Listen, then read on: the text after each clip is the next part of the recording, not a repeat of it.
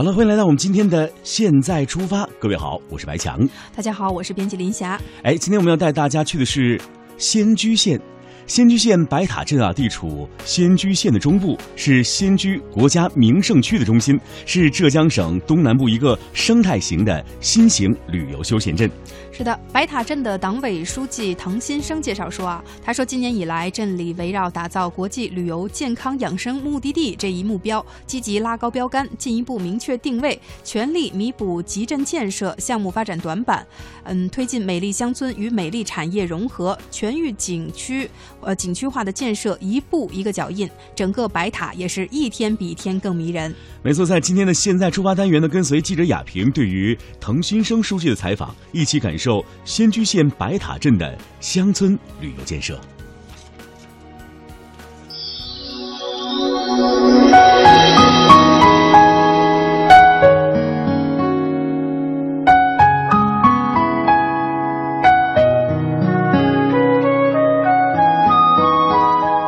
呃，各位听众朋友，大家好，我是记者亚平。那这次呢，我们啊来到了我们浙江的仙居。这一次呢，亚平特别选了一个点哦，这个点呢，在当地是非常有特色的一个很亮丽的一个地方。那要请我们的滕书记啊，先跟我们的啊全国的听众朋友呢，先介绍一下我们这个非常有特色的村子。好，欢迎全国各地的各位听众朋友。这里是神仙居五 A 景区，仙人居住地方仙居。就在神仙居五 A 景区的山脚下，有这么一个小山村，叫上横街村。嗯，上横街村其实也就是一个小山村，在依托于整个景区，在仙居有非常普遍的代表性。所以我们这几年是通过了整个的环境综合整治，我们就是分两步走。嗯，其实第一步就是把环境如何搞整洁干净，让自己住在这里当地老百姓如何说生活的舒适说好。然后第二步。依托整个核心景区，如何把美丽乡村建好以后，把这个优势转化为我们发展旅游的优势，让外地的游客到这里更好。所以我们这几年做了很多的工作，尤其前期的基础工作做了很多，包括污水纳管，我们全面进行了治理。然后第二个垃圾进行分类，第三一个周边整个与环境不协调的露天粪坑、猪栏猪舍给它拆掉，人血给它分离出去，来改变群众的。整个生活习惯与生活的观念，然后街坊进行擦绿，进行了整村的绿化与改造，把文化进行挖掘起来，最后我们进行产业富民。所以产业富民这一块是我们最终的目的。我们一路走一路看，让大家感受一下吧。那腾叔，你看我们走进村子，看到是非常非常的整洁，而且呢，周围哈都是我们这个农民的这些彩画，也非常非常的漂亮。我也很想见识一下这个村村书记来呢。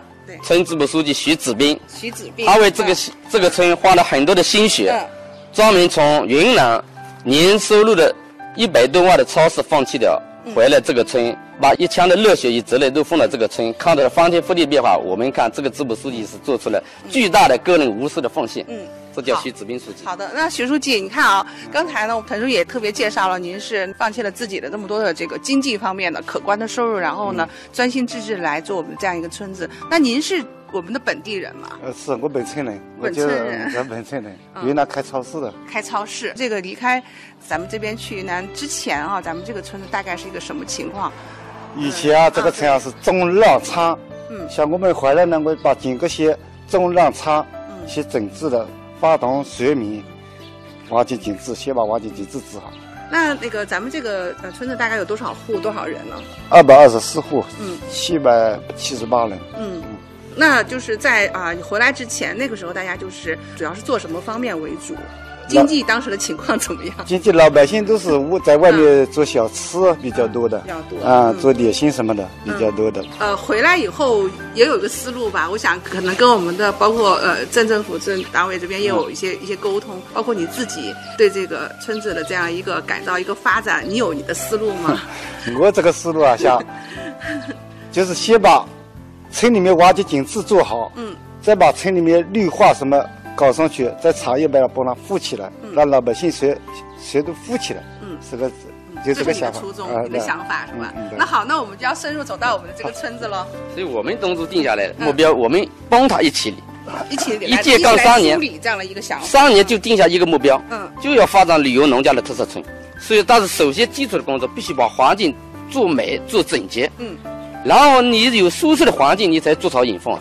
所以我们通过两年时间的努力，你看这几个方面全部实现了，污水纳管了，清水长流了，自来水全部进来了，绿化全部上来了，包括猪栏猪舍全部拆掉了，整个居住的环境氛围就好了。然后我们就引进了这旅行社，通过旅行社自己来做主题酒店，嗯，包括你看我们上来以后，嗯，旅行社把这片区域都租去了，嗯，如果是很破败的旧房子啊，租去了，马上就要做。乡村民宿客栈哦，乡村民宿，嗯，他住了二十年，二十年啊。他如果做成民宿之后，我们的这些村民是不是也可以参与到里面？还是说他在这边生活吗？还是他搬离？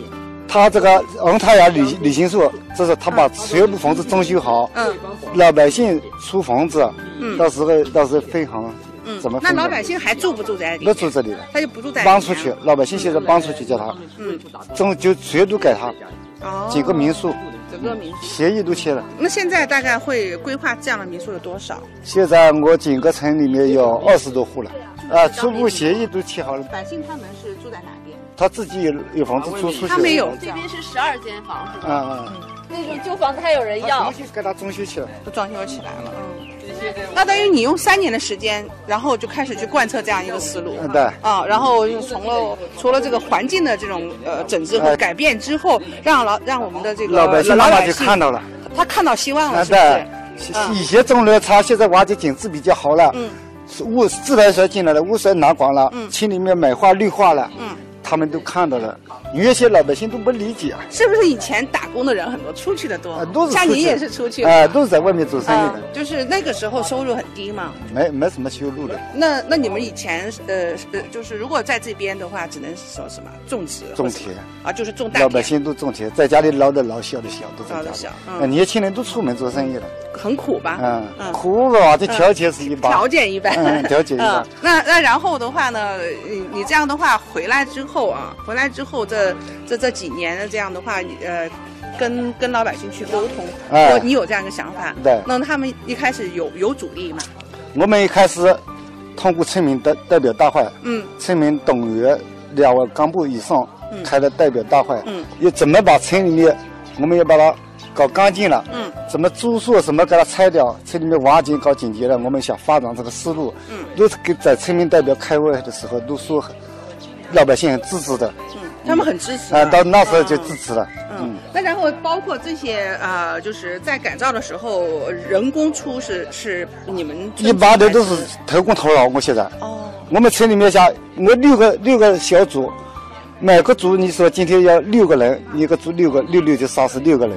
来投工。啊，来投工。啊！我们村里没有修路的，一分钱修路都没有的。哦，嗯，这都是大家自己啊，自己心甘情愿愿意为自己的村子对，我们哎，这个都是经过村民代表完全决议同嗯同意过啊，同意才来的啊。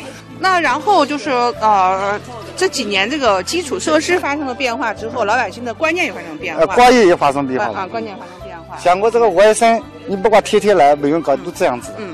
嗯，都习惯了，习惯了。我看你们还这个，包括说这个地面上看不到什么垃圾，啊，对，都比较习惯了，都习惯了。啊，刚开始我们天天自己到外面检查，嗯，到每个节每条下去检查，嗯，现在都已经习惯了。嗯，现在垃圾都分类了，嗯，垃圾分了两类，坏垃不坏垃分了两类了。啊，啊，老百姓都自觉了，都都现在跟他一沟通，他就理解了，理解了，嗯，理解。在我今年开始发展民宿农家乐了嘛，农家乐，嗯。